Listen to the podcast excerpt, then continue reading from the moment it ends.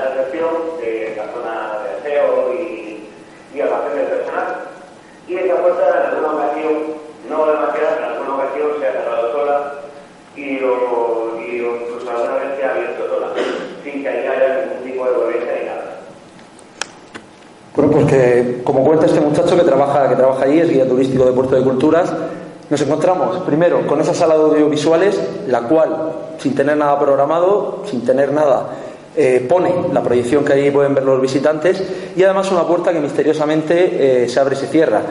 La puerta quiero decir que es de un grosor bastante considerable.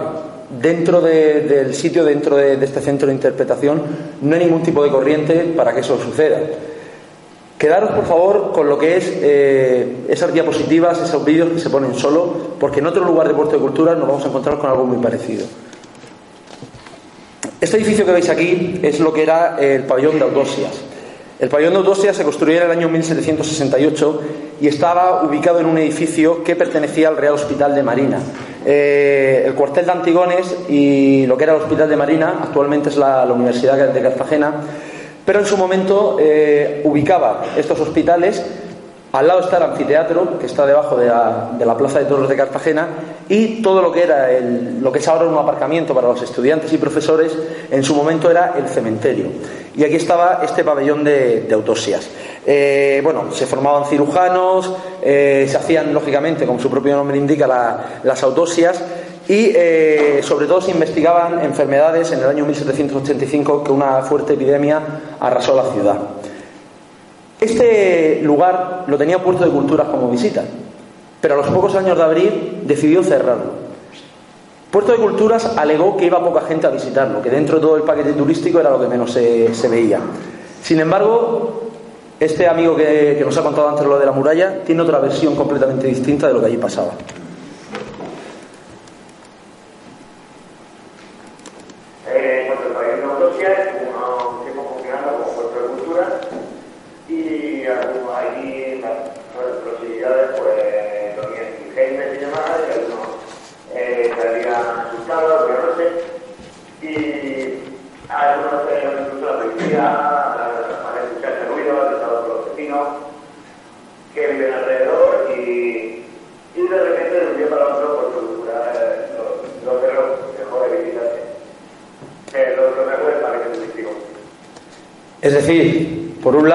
Te dice que lo cierra porque no lo visita la gente, pero sin embargo los trabajadores de Puerto de Culturas conocen perfectamente que por la noche se escuchan ruidos, que es habitual que la policía tenga que acudir, que los propios indigentes que muchas veces se refugian en sitios de alrededor en las noches frías de invierno no quieren entrar ahí a dormir.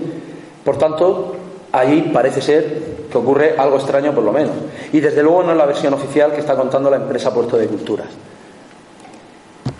Si veis esta panorámica, eh, podéis ver lo que os he dicho, la Plaza de Toro donde está el anfiteatro, el pabellón de Eudosias y ese fantástico ascensor que sube al Castillo de la Concepción, del cual hablaremos ahora, y en el cual eh, se construyó en la ladera del monte unos refugios durante la Guerra Civil. Tengo que deciros que eso que se ve abajo es la calle Gisbert, una calle que periódicos de la época de, primeros del siglo XX, como La Opinión o La Verdad, eh, hablan de un masivo número de suicidios que allí se producen y no son pocos los que hablan de, lamentos y de gemidos por esa calle. Es el viaducto particular que tenemos en, Cartagena y, como digo, muchas personas perdieron allí la vida. Pero nos vamos a ir a esos refugios, a esos refugios de la guerra civil. Los veis ahí construidos en la misma montaña y en su interior, eh, durante la guerra civil, el agua de Cartagena fue muy asediada, era un fortín del bando republicano. De hecho, acabada la guerra civil, Cartagena tardó tres días en, rendirse. Tenía una capacidad para 5.000 personas. Eh, eran absolutamente brutales los bombardeos que allí se, se recibían. Eh, la Legión Cóndor, el 25 de noviembre de 1936, masacró Cartagena. Eh, se destruyó, entre otras cosas, la, catedral. Dice la leyenda, la primera catedral que se hizo en España, fundada por el apóstol Santiago. Y eh, en este lugar, como digo, es donde la gente se refugiaba y en el año 2004, remodelado, se abrió al público. El público puede ir por las galerías, puede ver el, lugar. Y aquí tenemos otra sala de conferencias. ¿Os acordáis lo, que os he dicho antes de la muralla púnica? Digo, recordar lo que pasaba con los audiovisuales. Bueno, pues aquí pasa una cosa exactamente igual.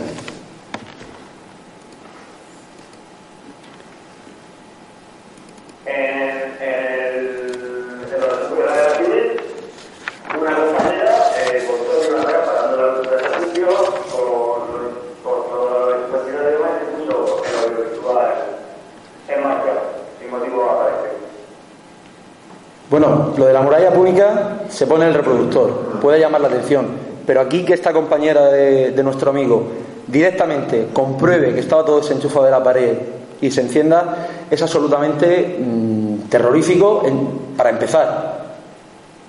Yo puedo entender lo de la muralla, que se puede poner, se puede poner, se puede dar un mando sin querer, se puede conectar sin darse cuenta, pero que un aparato esté desenchufado de la pared directamente Y no olvidemos eh, lo que tuvo que ser esos refugios durante la guerra civil. Es decir, familias enteras, niños, mujeres, ancianos, ahí refugiados ante los continuos bombardeos del bando nacional. Si salimos de los, refugios de la guerra civil, bien por el ascensor, bien subiendo a pata, que hay un buen trecho, pero se puede subir, nos encontramos con el Castillo de la Concepción, o como popularmente lo conocemos en Cartagena, el, Parque Torres. Esto es una de las, colinas que tiene Cartagena que se utilizaba de defensa eh, durante toda la, época. Veis la cercanía que hay con el agua, por tanto era, un buen sitio de defensa para, para la población. El Castillo de la Concepción eh, está construido entre el siglo XIII o XIV, no está exactamente eh, la fecha puesta en concreto, y eh, bueno, pues de, primeras tenemos una leyenda, una leyenda, eh, un poco de amor, un poco de desamor, y a partir de ahí un suceso que, pasó con la policía local de Cartagena inmersa, de la emparedada. Pero no habría más que una simple leyenda dentro de, este ritual de 3.000 años, si no fuera porque hace unos años un policía local que hacía el turno de guardia de noche en este Parque Torres observó como una figura espectral, fantasmal, que flotaba, no, tenía pies, no, se apoyaba en el suelo, se dirigía hacia él. El policía, tras varias amenazas, sacó el arma y, disparó. Esto eh, está contrastado, ha salido de los periódicos. Yo he hablado con compañeros de este policía y eh, conseguí hablar directamente con el policía, lo que pasa que me dijo que no quería saber del tema, no quería grabarlo, no quería hablarlo. Pero es muy curioso, cuando yo al policía le, pregunté, digo, bueno, pero todo lo que cuentan los periódicos, eh, eso que dicen que disparaste, dice, lo que cuenta la prensa es tal cual fue. Por tanto, pues parece ser que esa leyenda de Doña Sol, que es como así se llamaba la, noble, eh, es real, por lo menos. La leyenda existe. Y evidentemente existe que un policía local desefundó el arma y disparó contra algo que flotaba en el aire. Es muy curioso porque, bueno, vosotros lo sabéis, eh, la problemática que hay muchas veces con estamentos oficiales para poder investigar ciertos sitios. Parece que o vamos escondidas o nos tenemos que meter en las casas abandonadas, pero sin embargo, eh, esta leyenda de la emparedada del Parque Torres parece ser aceptada en todos los aspectos tanto por la gente de Cartagena como por los estamentos oficiales. De hecho, años atrás, eh, la víspera de difuntos, el 31 de octubre, se hace una especie de representación recreando la historia de la emparedada con unos encapuchados, con entorchas y tal, que van rodeando el, Parque Torres. Así que bueno, dentro de lo que cabe, parece que uno va a Gran Bretaña y si un castillo no tiene fantasma, el castillo no tiene valor ninguno. Aquí es todo lo contrario, pero por lo menos eh, este castillo parece ser que sí, que sí no lo respetan en, ese sentido. Os voy a mostrar eh, la entrada principal al Agusteo. Eh, es otro de esos edificios que Puerto de Culturas tiene en su paquete, se puede visitar. Y algo que me llamó mucho la atención. Un día que iba al Parque Torres con, mis hijos, estábamos de paseo, pues yo le estaba contando la historia de, la emparedada, de Doña Sol. Es una historia muy común. Y una de las guías turísticas que, había en el Parque Torres se me acercó y me dijo, ah, que conoces la leyenda de la emparedada. Digo, bueno, es bastante común en Cartagena y se conoce. Dice, ¿y la niña del Agusteu? Claro, yo me quedé así un poco parado porque dije, la niña del Agusteu no, no tenía oídas. Entonces esta chica me dijo que cuando empezó a trabajar en Puerto de Culturas el primer sitio a la que la mandaron fue al Augusteum y eh, una vez que hizo la presentación le dijeron, bueno, vete por abajo, ve viendo las ruinas, familiarízate un poco. Y al subir, el, jefe que estaba allí, quien le indicó, le dijo si había visto a la niña. Claro, la muchacha se quedó un poco, un poco parada y eh, dijo, bueno, no, no, he visto absolutamente a, nadie. Dice, no, es que se rumorea entre los compañeros que por aquí abajo pasea una niña. El Augusteum eh, parece ser que, fue en el año 44 a.C., eh, cuando se construyó por parte de, los romanos, y eh, bueno, tenía una función muy, muy correcta, muy concreta, que era la de, la de adorar al emperador. ¿no? Esto parece ser que es una recreación de cómo era aquel, aquel Augusteum. Y esto es como, como actualmente está, ¿no? Es decir, uno puede ir paseando por las ruinas y parece ser que en la parte de abajo, en la parte que, estáis viendo, es donde se producían todos esos fenómenos de, la niña. Hemos hecho un paseo por algunos sitios con leyenda, algunos sitios con misterio. Pero esto que estáis viendo ahora mismo es el que se lleva la palma, sin lugar a dudas. Esto es el Museo del Teatro Romano. Está enfocado en la, Plaza del Ayuntamiento, en el mismo centro de Cartagena, y eh, bueno, pues en el año 2008 fue inaugurado, es decir, de, reciente obra, apenas lleva seis años. Si observáis, eh, en la parte de atrás eh, se puede ver la catedral, esa catedral que os he dicho antes, que fue derruida durante la guerra civil. La leyenda dice que fue el apóstol Santiago quien la hizo. Y el Museo Romano es, muy curioso porque eh, uno entra por el ayuntamiento, empieza a ver el museo, va viendo todas las ruinas que allí aparecen, cruza por debajo de la carretera, esta calle que pasa por aquí es una carretera, cruza por debajo, va a otra parte del museo y ya desemboca en lo que es el, el propio teatro romano. ¿no? Esta es una construcción una recreación, una maqueta que hay en el museo de cómo era en, su época el, teatro. Parece ser que era incluso más grande que, el de Mérida, tenía mayor capacidad, aunque está peor conservado que, el de Extremadura. Este es como se encuentra ahora mismo, este es el estado del teatro. Si veis arriba, en la esquina, eh, se ve la catedral, la que hemos visto desde la plaza del ayuntamiento, y como digo, el visitante pues va al museo, ve todo el museo, va pasando por los pasadizos, por debajo y llega hasta el teatro. ¿Por qué me llama a mí la atención lo del teatro? Pues a mí me llama la atención porque un amigo que es guardia jurado allí, un día hablando del tema de, los misterios, me dice que allí pasan cosas muy extrañas. Él lleva trabajando desde que empezaron las obras del teatro. No del teatro, sino del museo. El museo estaba en la plaza del ayuntamiento, sin ningún, se hicieron una serie de obras y claro, al hacer las obras empezaron a aparecer eh, no solo restos arqueológicos, que en Cartagena es lo más normal del mundo donde se cabe, sino que incluso aparecieron eh, esqueletos, huesos, en un pasadizo que comunica el, teatro con el museo. Es decir, el visitante ve el museo y luego hay como un pasadizo en zigzag, pues unos 300 metros aproximadamente, y ya se desemboca aquí en, el teatro. Este muchacho, eh, si habéis visto la foto del principio, veis que es un edificio que tiene una torre, en la torre de arriba está el control de, los vigilantes. Decirlo a los vigilantes es decir mucho, porque solo hay un guardia. Por la noche solo hay un guardia para todo lo que es eh, eso. Muchas cámaras en el control, tener que hacer rondas, etcétera, etcétera. Bueno, pues vamos a ir a ese, a ese punto, a ese sitio de control, donde hay un solo vigilante jurado con un montón de, de cámaras. Y esto es lo que él me cuenta que sucede y que ve a través de las cámaras.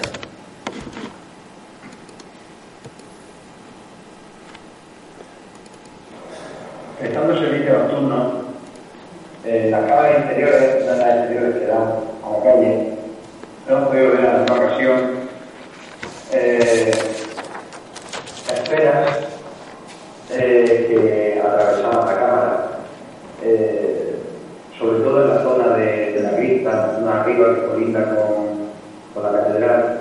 Allí tenemos un pasillo que da desemboca una cripta y ahí se ha sido frecuente poder ver esa esfera. Ah, preguntaba Teatro que, por ejemplo, tenéis diferentes cámaras, diferentes lugares, y sería perfectamente como esa esfera pasando por el Efectivamente, efectivamente. La esfera seguía a lo una trayectoria en línea recta, entonces ya no abarcaba la cámara, y la cámara sucesiva, por decirlo de alguna manera, ya volvía a recoger el fenómeno, o sea que tenía como un recorrido luego al final se acababa iluminando la pared. Luego, al, al revisar la grabación, sí se podía ver cómo eso había sido creado. O sea, se veía perfectamente cómo pasaba de una cámara a otra, incluso podía seguir un recorrido si una escalera final de la esquina. Y nosotros lo que hicimos fue eh, mirar la grabación y pasarla segundo a segundo, dando para adelante y para atrás entonces la esfera no era siempre redonda, sino que se podía ver como iba un poco cambiando de forma. No llegaba en ningún caso a, adquirir forma humana, simplemente eran diferentes formas. Era de un color transparente, transparente como una especie de nebulosa, por decirlo de alguna manera. Y además, hay que decir que ese partido se manifestaba, sí, estaba controlador con un lugar. No, siempre tiene la misma iluminación que iniciado. Eh, un compañero mío, de hecho, que estaba a servicio aquí conmigo, al principio éramos dos compañeros, luego ya nos somos uno por la noche, compañero se llegó a obsesionar con el tema hasta el punto de hacer, de no querer no querer no hacer, y al final pues llegó a obsesionar tanto que, que se dejó ¿no? el trabajo.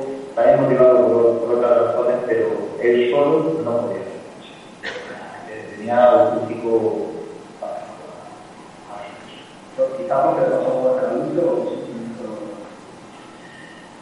digamos que sobre todo era que no podía mantener la vista fija a los despachos, porque hubo una época que esas esa esferas se hacían habituales.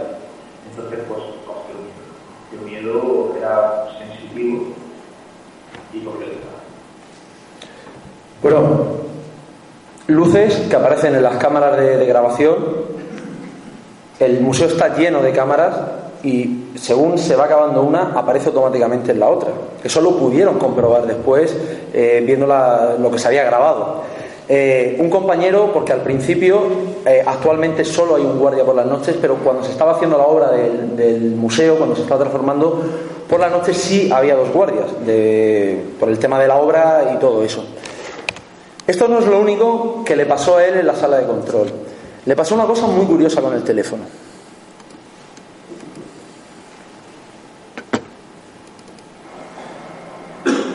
una noche aquí en el centro de control, donde están los multiplexos, que son pues, el circuito de cámaras, tenemos un teléfono interno en el cual solo podemos recibir llamadas de dirección, secretaría y recepción de está la guía, una red interna para comunicarnos entre nosotros.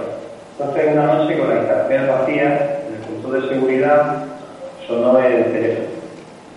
Eh, lo atendí y no se escuchaba nada, no se escuchaba línea, siempre se escuchaba un silencio. Entonces me resultó bastante extraño por lo que comentábamos de, de que un teléfono de uso privado del museo. Entonces lo colgué y al rato volvió a sonar. Volvió a sonar, lo volvió a coger y otro silencio.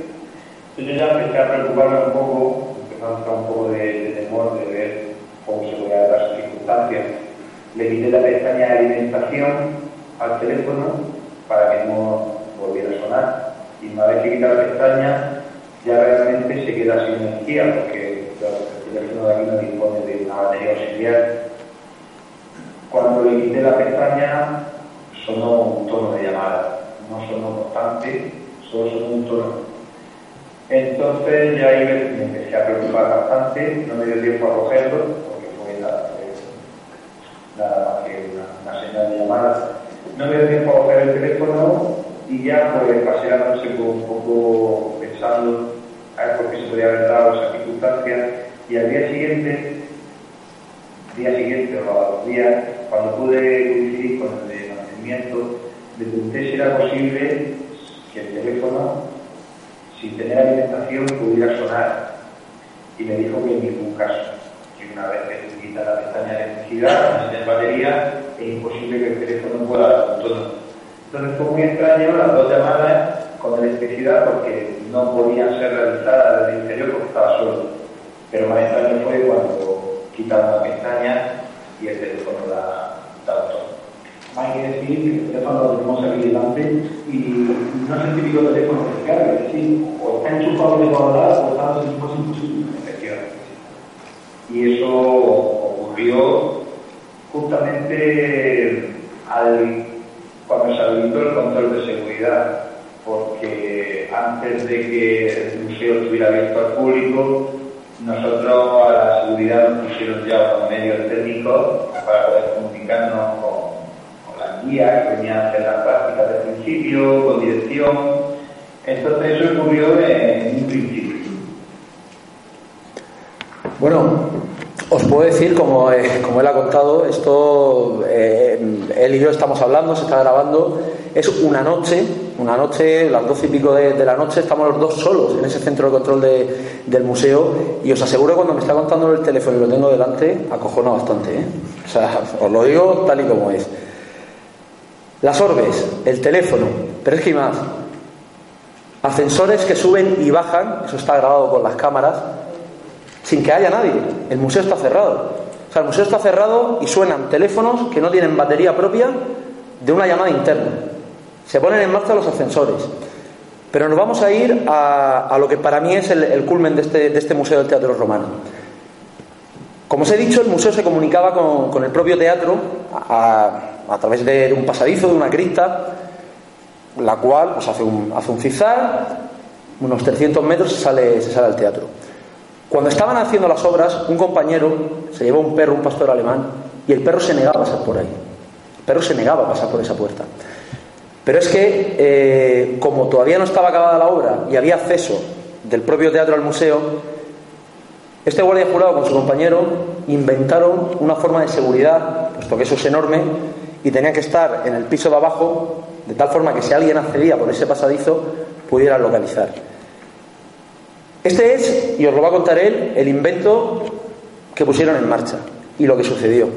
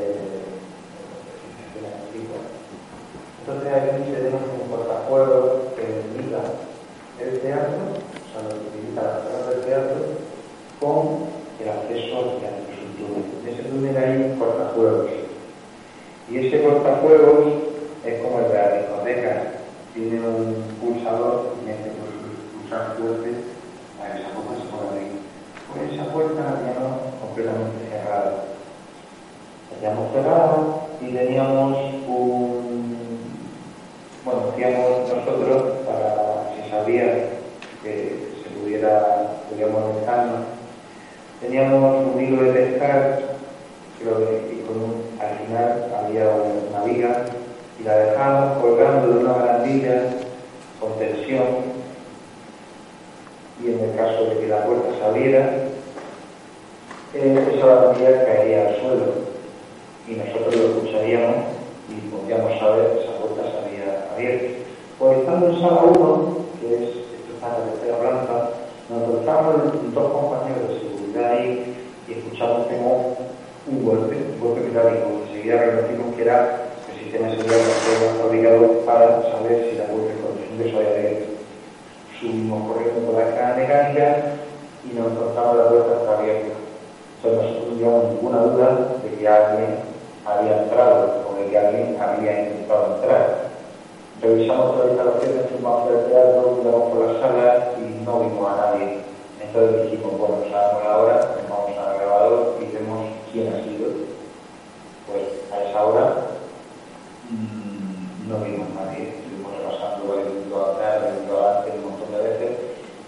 no vimos a nadie pasar por la cámara, absolutamente a nadie.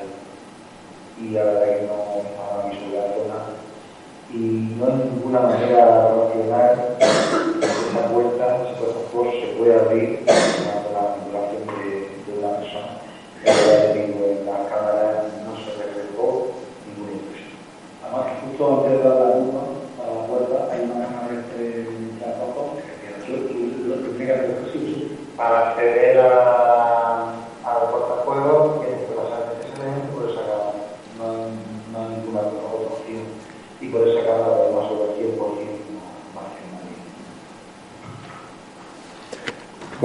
ir terminando porque se acaba el tiempo, eh, llama la atención. ¿Por qué llama la atención? Primero, el invento que ellos ponen, esa viga de metal con, con, ese hilo, para que tú abras la puerta, o sea, para, que se escuche el golpe, tiene que ser alguien que entre desde el teatro, efectivamente. Y alguien que tenga fuerza, porque como habéis visto es la típica puerta de las discotecas de seguridad. Si esa persona abre esa puerta, tendría que haber quedado reflejada en esa cámara, que es la que va por ese pasillo hacia el Teatro Romano. Se revisaron las cámaras y no había nadie. No podía haber entrado por la puerta del museo, puesto que los guardias estaban allí, era imposible. El único acceso era a través del teatro por ese pasadizo. Una corriente de aire no abre esa puerta. Primero. Segundo, el pasillo va a cizar. No creo yo que el aire haga cizar también. Y en cualquier caso, si fuera una corriente de aire, empujaría la puerta para cerrar la mar, en ningún caso para, para abrirla. Pues bueno, esto ha sido el tiempo que me ha dado para contaros unas pocas historias de Cartagena.